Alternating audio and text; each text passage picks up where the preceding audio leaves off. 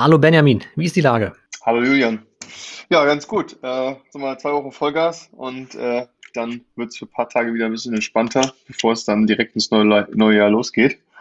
Dank äh, Homeoffice ähm, noch unkomplizierter direkt wieder in den Arbeitsmodus zu gehen. Kennt man ja nicht anders von zu Hause. Das stimmt. Aber war das bei dir auch so, dass das Jahr extrem schnell vorbeigegangen ist? Also wenn ich jetzt mal so rückblicke, die letzten Monate, eher noch so schemenhaft, kann ich mich ungefähr noch erinnern, was passiert ist, aber es ist irgendwie echt schnell alles, alles rumgegangen. Ja, das stimmt. Vor allem, wenn du halt ein hohes Tempo hast, weil halt ständig was zu tun hast, wenn es Spaß macht, dann, äh, ja, Zeit geht schnell vorbei. Und ich weiß nicht, ich finde das ganz interessant. Ich würde sagen, dass ähm, ich mein, äh, wie sich das individuelle Verhältnis zum eigenen Zuhause auch so ein bisschen verändert, weil ähm, ich äh, verbinde mein Zuhause vom Feeling eigentlich inzwischen mehr mit Arbeit und äh, Arbeitszimmer und Performance. Ähm, aber ich denke, es variiert von Haushalt zu Haushalt ein bisschen. Aber ähm, ja, das hat mich auf jeden Fall umkonditioniert, was mein äh, Feeling zu Hause angeht. Ich weiß nicht, wie, wie war das denn bei dir? Ja, ich habe vor allem äh, viel äh, investiert in, in Improvements, ja, in einen neuen Hocker für, für einen Schreibtisch und erstmal ein ergonomischer Sitz, neuen Bildschirm und sowas alles. Also Sachen, die man vorher einfach für ein Homeoffice, wo man dann vielleicht einmal die Woche oder sowas ähm, sitzt oder vielleicht abends mal, eigentlich nicht gebraucht hat, aber ich glaube, da ist auch dieser Markt ist förmlich explodiert an irgendwelchen neuen Bürostühlen und Bildschirmhaltern etc. Absolut. Und Home, Home, Home Gym Equipment und äh, meine Kochskills haben sich auch verzehnfacht, äh, vielleicht so letztes Jahr. Das stimmt, ja. Was gibt es so Neues bei dir in der Blockchain-Welt? Was, was kannst du da berichten? Ja, äh, genau. Also bei uns ist es so, dass wir als Accelerator, äh, wir haben noch einige Investments, die wir jetzt unbedingt exekuten wollen äh, zum Jahresabschluss. Ähm, ich habe jetzt noch ein, zwei Notartermine kurz vor Weihnachten, ähm, unbedingt durchbekommen wollen, bevor der Notar auch in Urlaub geht. Ähm, da sind wir gerade dran und äh, wir haben ein großes Event, was jetzt zwei, äh, nächste Woche stattfindet. Das ist quasi unser Event des Jahres. Also aus unserer Sicht, ähm, was sind so die coolsten und besten Ideen, gerade im Early-Stage-Bereich für Blockchain-Startups äh, in, in Deutschland. Also sind nicht alles nur deutsche Startups, aber Startups, die schon relativ stark aktiv im deutschen ähm, Ökosystem sind. Und da haben wir uns für nächste Woche ein großes Event überlegt. Das geht über zwei Stunden.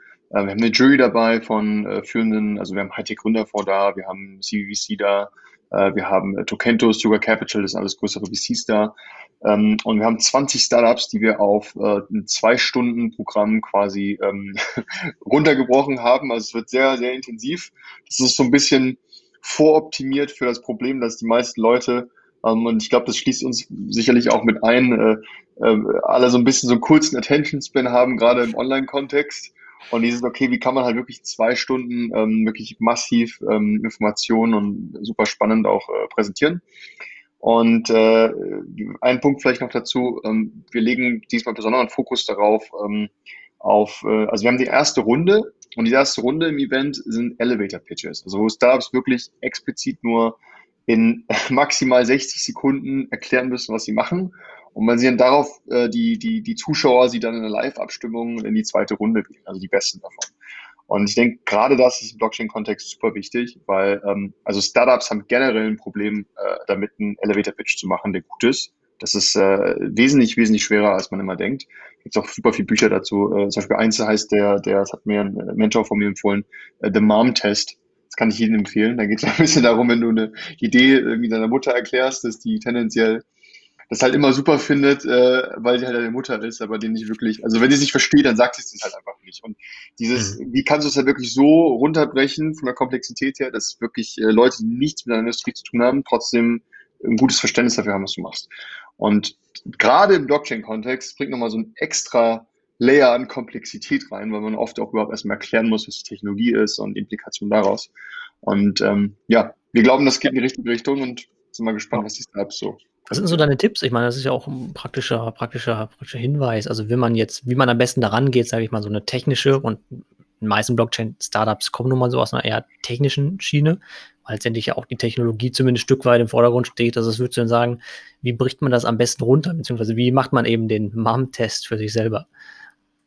Äh, ja, ich glaube, das ist eine gute Frage. Also ich glaube, das Wichtigste ist immer so zu versuchen, aus seiner eigenen Bubble irgendwie halt rauszukommen. Also zu überlegen, ähm, und wenn es halt nur Freunde sind, Bekannte sind, Nachbarn sind, eigene Familie sind, wer auch immer, ähm, wie kann ich halt mir jemanden suchen, der wirklich gar keine Ahnung von der Industrie hat, aus der ich herkomme? Und das ist halt immer ein guter Reality-Check. Wenn ich dem, dieser Person das pitche, ähm, kann die das äh, zum Großteil oder groben Zügen zumindest verstehen, dass wenn jetzt eine fremde Person, die einen Tag später fragt, hey, sag mal, was macht der eigentlich? Äh, dass sie es halt äh, mit mindestens 50 Prozent Genauigkeit irgendwie wiedergeben kann und der andere das, äh, das halt versteht. Ich denke, das ist so ein bisschen die, die, die Challenge. Und vielleicht noch die Frage wegen Technologie.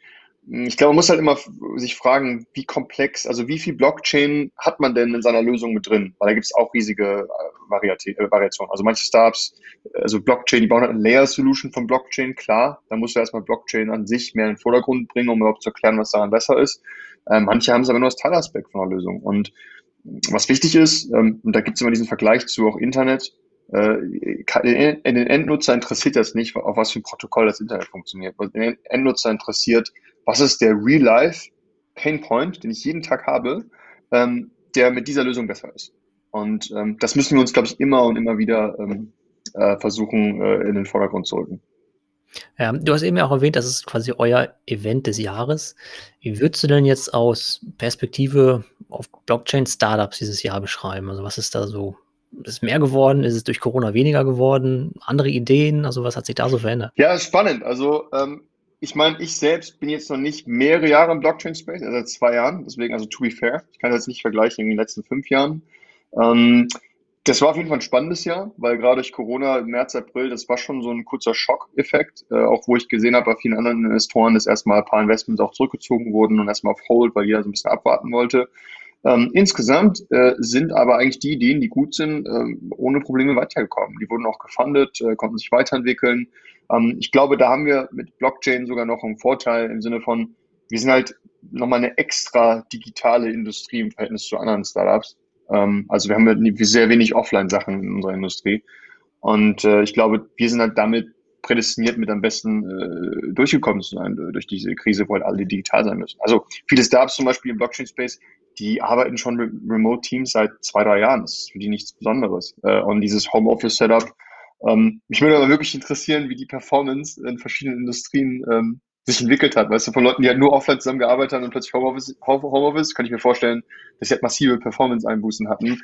Ich glaube, ein Startup, Blockchain-Space, äh, wahrscheinlich sogar besser geworden, wenn man weniger Ablenkung hat. Wenn man weniger Events hat und Meetups hat, auf die man irgendwie geht und alles ist online und äh, Küche ist, wie gesagt, um die Ecke.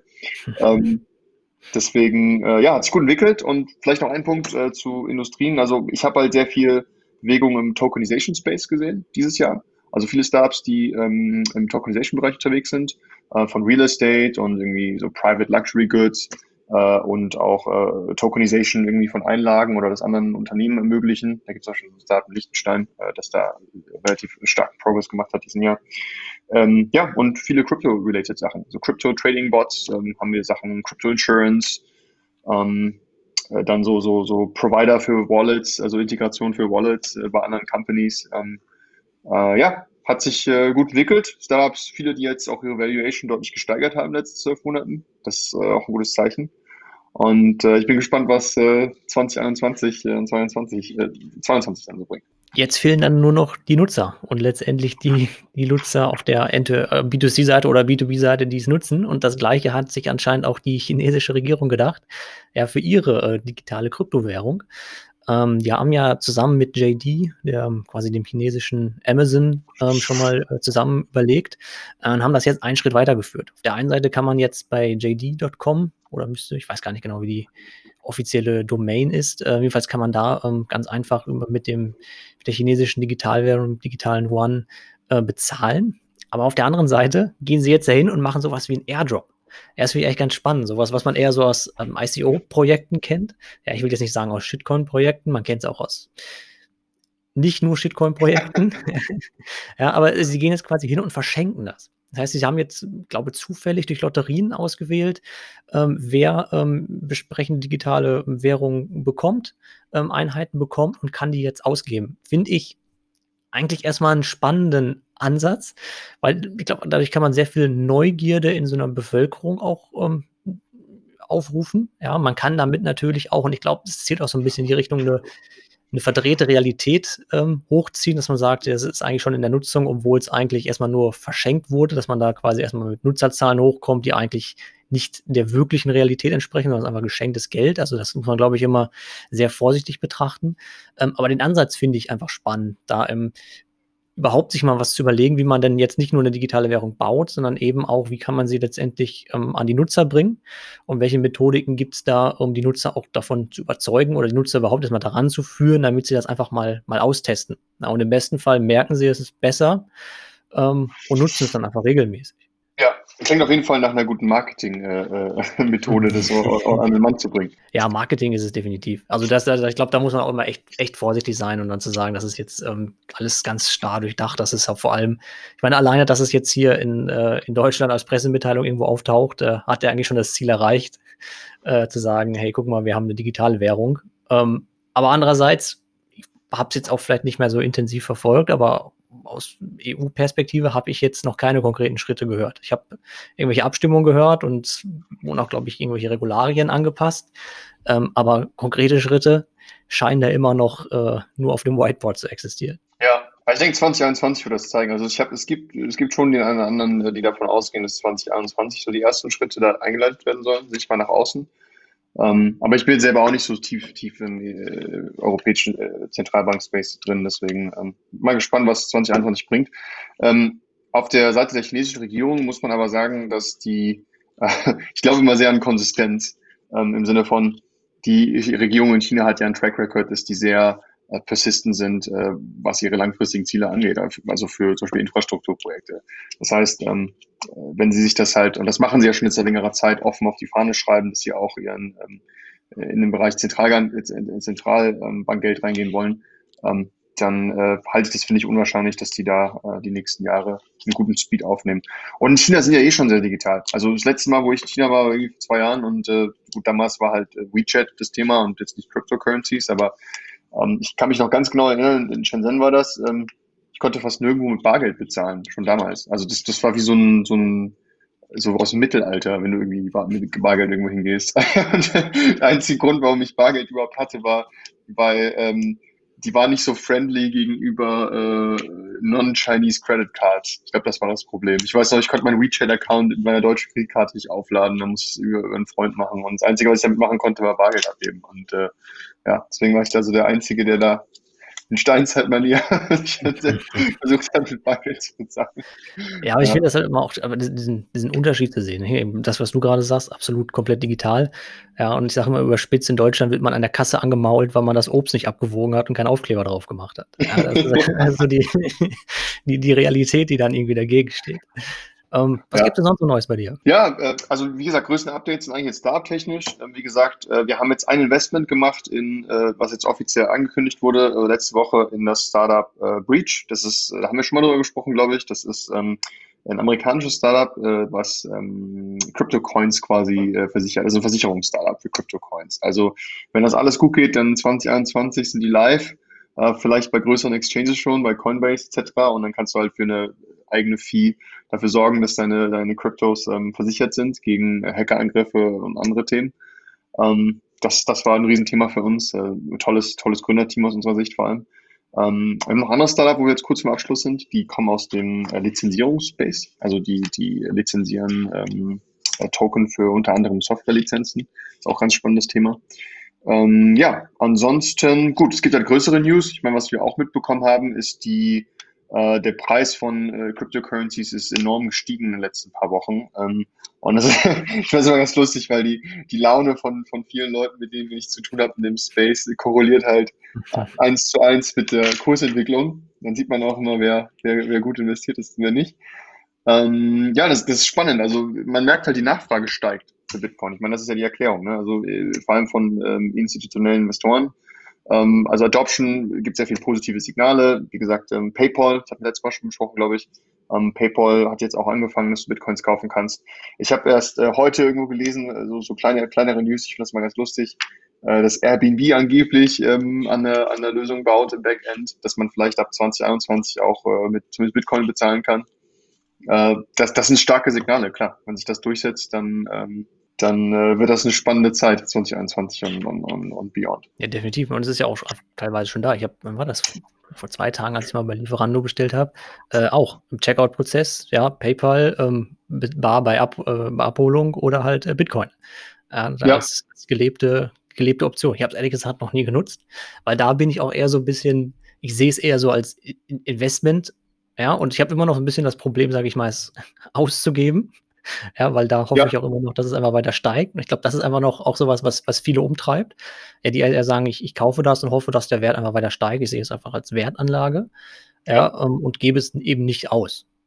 Ne, und, äh, ich glaube, grade bei dem bei dem jetzigen, äh, Sphären von von Bitcoin, wenn du halt eben nicht mehr ganz einfach 1, 2, 3, 4, 5 Bitcoins kaufst, ja, sondern eher nur Teile von von einem Bitcoin in der Regel, ähm, kommt das auch noch mal anders. Wenn du sagst: „Ich habe jetzt eh 100 Bitcoins“, gut, dann hast du wahrscheinlich eh keine nicht mehr viele Probleme im Leben. Ja, aber du kannst es ist 'n anderes Gefühl, wie man's dann einfach ausgibt. Ja, klar, und ich meine, die Volatilität ist auch einfach extrem hoch. Also, Bitcoin ist ja auch, äh, aus meiner also, meine persönliche Meinung ist es keine, ähm keine Kryptowährung, die für für für Transaktionen, äh, im täglichen Alltag zu gebrauchen ist, sondern die auch oft eher mit digitalem Gold verglichen wird. Ich glaube, das ist auch eher die Richtung, in die das Ganze hingeht aus meiner Sicht. Ähm, aber interessant, ich wusste gar nicht also, Lieferant hast du gesagt, ne? Ja, Ich genau. wusste gar nicht, dass du da mit Bitcoin zahlen kannst. Krass, muss ich mal ausprobieren. Nicht schlecht. Weiß aber nicht, Ja. ob Trinkgeld damit geht. Not not sure, not sure, ja, interessant. Ja, Ja, dann cool. gibt's noch einen einen neuen Namen in der Blockchain-Welt, ja. Libra heißt jetzt Diem. Mhm. Kann man jetzt, äh, finden, wie man will. Kommt ja auch eher so Carpe Diem, so aus der Richtung vermarkten sie sich ja auch, ähm, um quasi 'ne neue einen neuen Tag der digitalen Finanzwährung oder Digitalwährung, ähm, einzuläuten. Ähm, ganz klar natürlich 'n Schritt, um alles das, was in der Vergangenheit erst mal passiert ist, abzuschütteln. Also, ich glaube auch, ähm, aus der Perspektive 'n absolut nachvollziehbar und richtiger Schritt, ähm, weil die den der Name Libra ist einfach, glaube ich, schwer verbraucht gewesen, ja, durch die ganze negative PR, dass die Partner abgesprungen sind, dass, äh, Regulatoren sich, äh, beschwert haben. Äh, von daher erst mal 'n nachvollziehbarer Schritt. Ähm, jetzt müssen sie's natürlich auch nutzen, die Chance, ne? Ich glaube, weil wenn sie jetzt wieder die gleiche Nummer abziehen, dann, äh, können sie nächstes Jahr wieder 'n neuen Namen suchen. Ähm, aber im Moment sieht's ja danach aus, dass sie erst mal einen Schritt zurückgegangen sind und jetzt eben nicht, ähm, ein Stablecoin bauen wollen, der auf verschiedenen Währungen, ähm, fußt, was ja so 'n bisschen der Kritikpunkt vieler Leute war, dass es dann wirklich so 'ne Metaebene irgendwann erreicht. Ja, sondern erst mal halt auf den US-Dollar gestützter Stablecoin ist. Ähm, und ich meine, das Mhm. ja auch so schon, ja, jetzt, äh, abgesehen von von Diem. Ist ja jetzt nicht unbedingt was krass Neues. Ähm, aber eben dann noch mal die Integration, ähm, und jetzt weiß ich ehrlich gesagt gar nicht, wer die ganzen Partner sind. Es scheinen aber auch noch welche da zu sein. Aber ich meine alleine Facebook, ja, nach wie vor, denke ich mal, der Ja. wichtigste Partner und immer noch Initiator des Ganzen, ähm, wird das auf potenziell Millionen von von Smartphones bringen können. Ja, und, ähm, da nach wie vor, glaube ich, 'ne Riesenchance, ähm, das zu platzieren und eben aber auch ein ein Riesenrisiko, ähm, etwas zu verpassen, wenn man eben keine eigene Digitalwährung nach vorne bringt. Also, ich gebe da immer gerne 'n Reality-Check als Vergleich. Äh, ich war 2016 in Kambodscha 'ne Zeit lang zum Arbeiten. Der durchschnittliche Kambodschaner, äh, in Phnom Penh ist es zumindest so, hat, äh, so zu Anfang 20, äh, 3 bis 4.000 Facebook-Freunde. On average, ne? Ich ich habe vielleicht 1.000 und ich habe in super vielen Orten gewohnt. Also, das ist das ist wirklich 'ne immense Anzahl. Also, die die Adoption und die die Daily, ähm, Hours, die Leute dort verbringen, ist halt 4 bis 5 Mal so hoch wie hier mindestens. Äh, und Facebook wird dort für fast alles benutzt, also auch für irgendwie Marketplaces, irgendwie Buy and Sell, alle möglichen Gruppen. Äh, wie gesagt, So Social Media generell ist relativ st stark dort. Und, äh und in Kambodscha hast du kein elektronisches das ist jetzt nur 'n Beispiel von vielen Ländern, aber in Kambodscha ist es halt so, äh, hast du auch keine digitale Payment-Möglichkeiten. Äh, alles Cash on Delivery, egal wo du hingehst. Das heißt, wenn Facebook das da schafft, so 'n Coin zu integrieren, äh, den die Leute anfangen zu nutzen, dann hast du halt 'ne hast halt du hast halt 'n riesigen Hebel, den du damit aktivieren kannst. Und, ähm, ich glaube, viele unterschätzen das, was für 'ne Power das sein kann. Wenn du halt 30, 40, 50 Länder hast, wo, äh, die die die Generation, äh, zwischen irgendwie 15 und 25 plus, ähm, halt so 'ne hohe, äh, Nutzungsrate für Facebook hat und das das 'ne bessere Alternative darstellt, digital damit zu zahlen als der bestehende, äh, Prozess, den sie haben, dann, äh, äh, hast du da 'ne gigantische Möglichkeit an an an Upside Potential. Und, ähm, deswegen, klar, die Currency an sich ist nichts nicht per se irgendwie super, äh, Neues, aber in Kombination mit ihrer Plattform könnte das 'n sehr, sehr krasser Move sein, aus meiner Sicht. Nicht nicht nicht ohne Grund haben ganze Staaten vor denen Angst, ne? Weil we wenn halt in Kambodscha 'n Großteil der Volkswirtschaft über, äh, Facebook-Coins irgendwie, ähm, seine Ausgaben tätigt, dann heißt das weniger weniger Macht für den Staat lokal. Und, äh, das gefällt nicht jeder Region. Definitiv. Und das ist frage ich mich ja auch immer noch, ähm, kurz zurückzukommen beim bei der chinesischen Digitalwährung. Ja, das ist ist ja nicht das Ziel der, äh, chinesischen Regierung, Macht zu verlieren. Ja, es wird ja eher genau andersrum zu sein, eben ja, Macht aufzubauen, aber irgendwie halt strukturiertere Kontrolle zu haben. Ja. Ähm, ne, und da bin ich mir ehrlich gesagt auch noch nicht ganz sicher. Ähm, also ich will nicht sagen, sie haben das nicht bedacht. Ja, das werden sie ganz genau bedacht haben. Die Frage ist halt nur, wie sie es halt umsetzen wollen, auch auf der technischen Ebene, weil das ja auch alles immer noch sehr ähm, Blackbox-mäßig aufgebaut ist. Ne? Also es ist, glaube ich, teilweise Open Source, gibt es zumindest äh, Ansätze, die Open Source sind, aber ich glaube, der, der Kern des Ganzen ist halt immer noch unter Verschluss gehalten. Ja, und ähm, sowas ist natürlich bei, bei Diem eher nicht der Fall. Also da ist es halt eher eine Open Source Struktur und du hast ja sehr gut eben Einblicke da rein, ähm, was da eigentlich gerade passiert oder eben auch nicht passiert. Ich finde aber, die chinesische Regierung hat da so gesehen schon einen interessanten Ansatz im Sinne von, dass sie halt nicht versucht, es einfach zu, nicht nur einfach zu verbieten oder zu regulieren, sondern einfach versucht, selbst mit eigenen Lösungen zu kontern oder halt schneller zu sein. Und das ist ja generell auch so, wenn du, wenn du Internet als Ganzes äh, betrachtest in China, äh, du kannst ja ohne VPN kannst du keine Seite dort aufrufen, die du im täglichen Gebrauch sonst hast. Also alle Google-Produkte, Facebook, ist alles nicht, äh, alles nicht zugänglich. Das ist echt eine Experience, einmal über die chinesische Grenze zu gehen und zu merken, okay, äh, aber die Alternative ist ja nicht, dass sie das nicht haben, sondern die haben halt für alles ihr eigenes Ökosystem entwickelt. Und das haben die eigentlich relativ gut gemacht. Ich meine, China ist konstant am Wachsen. Äh, die haben halt ihr eigenes Google, ihr eigenes Facebook. Das sind einfach Sachen, die uns teilweise einfach gar nicht bekannt sind. Äh, ich meine, TikTok ist auch ein schönes Beispiel, ne? auch riesige Social Media Company, die gerade äh, ein, äh, eine der äh, krassesten Wachstumsraten hingelegt hat, was Nutzer angeht, die letzten fünf Jahre. Ähm, deswegen, die Frage ist halt, wie gut sie das halt selber lösen können aus meiner Sicht. Ähm, aber ich finde es interessant, dass sie immer so, also gibt immer Pros und Cons, ich will jetzt nicht politisch werden, aber ganz objektiv, ich finde das schon interessant, dass sie als Regierung in dem Aspekt trotzdem äh, einfach mit immer einer der First Mover sind. Ja, ich glaube, was sie gut können, und ich lese gerade hier das Buch von, von Peter Thiel, Zero to One, ähm, wo er sagte, was, was China gut kann, ist eben diese horizontale Verbreitung. Ja, Sachen nehmen, die eigentlich schon da sind. Ich meine, Kryptowährung, Blockchain war vorher schon da, ähm, aber eben auch Social Media Plattformen, Videoplattformen, sowas wie TikTok war vorher schon da. Das ist ja keine wirkliche technologische Disruption. Ja, es ist einfach ein, ein schon gängiges Prinzip, etwas anders gedacht und eben komplett ja. in die Breite gespielt.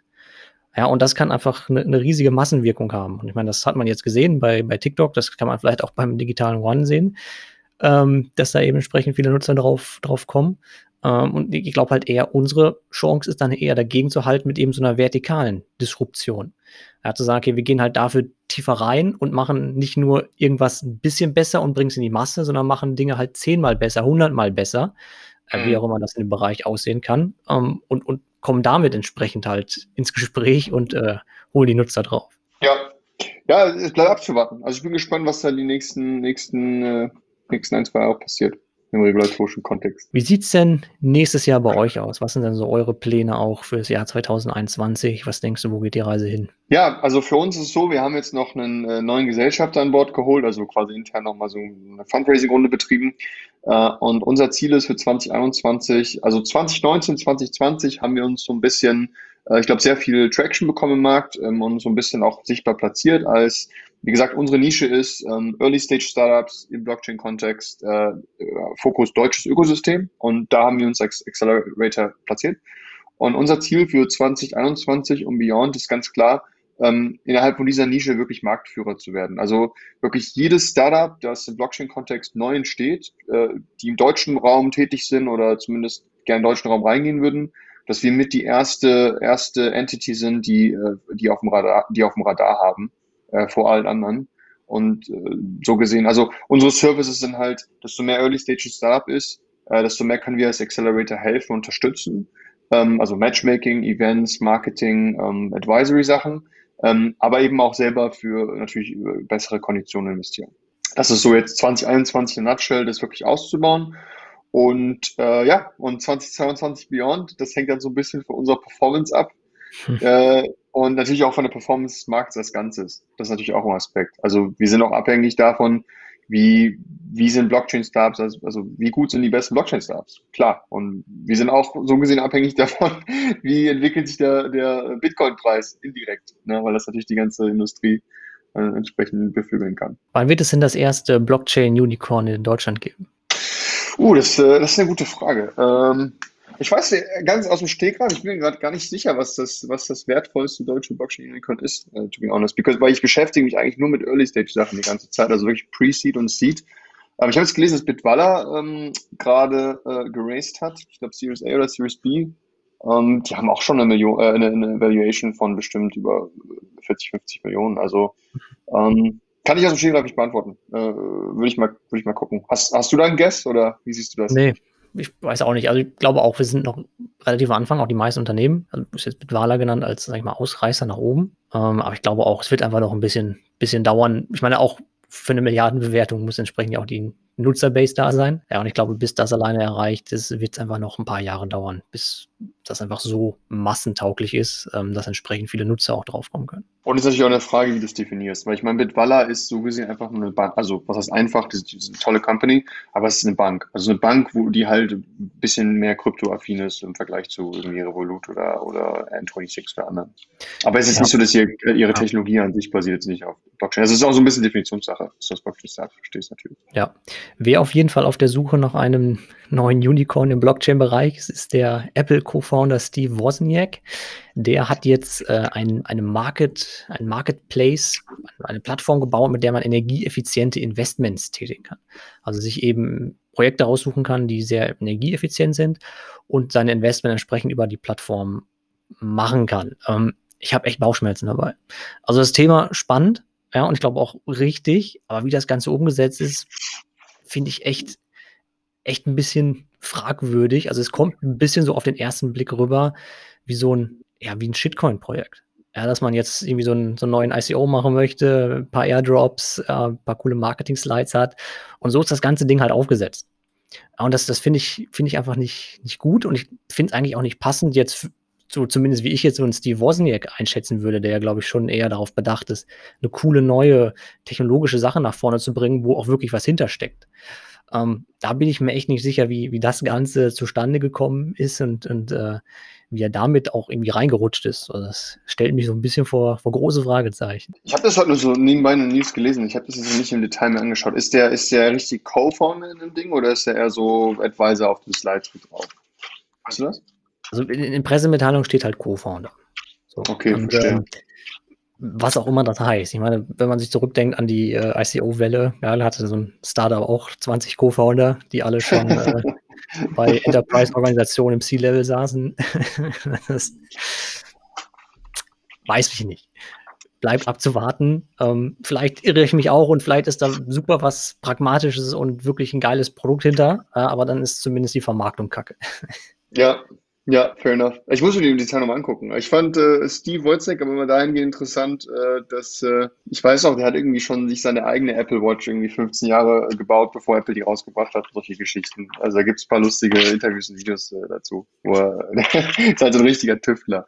Also ich glaube per se, dass er eigentlich technisch schon Ahnung hat von Themen äh, und dass er immer so sehr, sehr, er ist halt für den Techie ist er immer extrem Early Stage gewesen, äh, Early Adopter gewesen ich glaube, da müsste man wirklich rausfinden, okay, wie tief ist er halt wirklich drin. Weil wenn er jetzt wirklich Co-Founder ist und irgendwie 50 Prozent seiner Zeit äh, seit irgendwie mehreren Monaten damit beschäftigt, dann ist es natürlich ein ganz anderes Signal, als äh, wenn er auf die Slides gepackt wurde von den, äh, von den äh, Definitiv.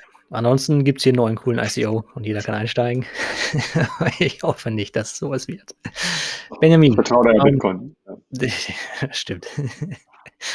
Benjamin, dann ähm, ich glaube, das war auch das letzte Mal für dieses Jahr, dass wir uns zusammengesetzt haben. Ähm, ich glaube, es ist, eben auch schon erwähnt, echt viel passiert im Blockchain-Bereich. Ich bin auch sehr gespannt, was auch nächstes Jahr passiert auf der ganzen Welt in dem Bereich. Ich glaube, wir sind immer noch am Anfang bei dem Thema und da wird noch sehr viel kommen. Gerade auch im nächsten Jahr, wo jetzt viele Leute, glaube ich, gemerkt haben, Digitalisierung wird wichtiger. Ähm, viel mehr Prozesse müssen digitalisiert werden, als sie bisher schon waren. Und da kann Blockchain einfach einen entscheidenden Vorteil bieten. Ähm, von daher bin ich sehr gespannt ähm, und wünsche dir erstmal noch äh, eine gute Zeit im restlichen Jahr, zwei Wochen noch angreifen und dann ausruhen. Ja, ja danke, wünsche dir auch. Danke für die Einladung, danke für äh, Podcast wie immer und äh, freue mich auf den nächsten in 2021 und du bist ja auch dabei nächste Woche beim Event. Das heißt, das wir sehen uns dann nochmal. Und ich muss noch üben. Exakt. also gut, mach's gut, Benjamin. Mach's gut, Jan. Vielen Dank. Bis bald.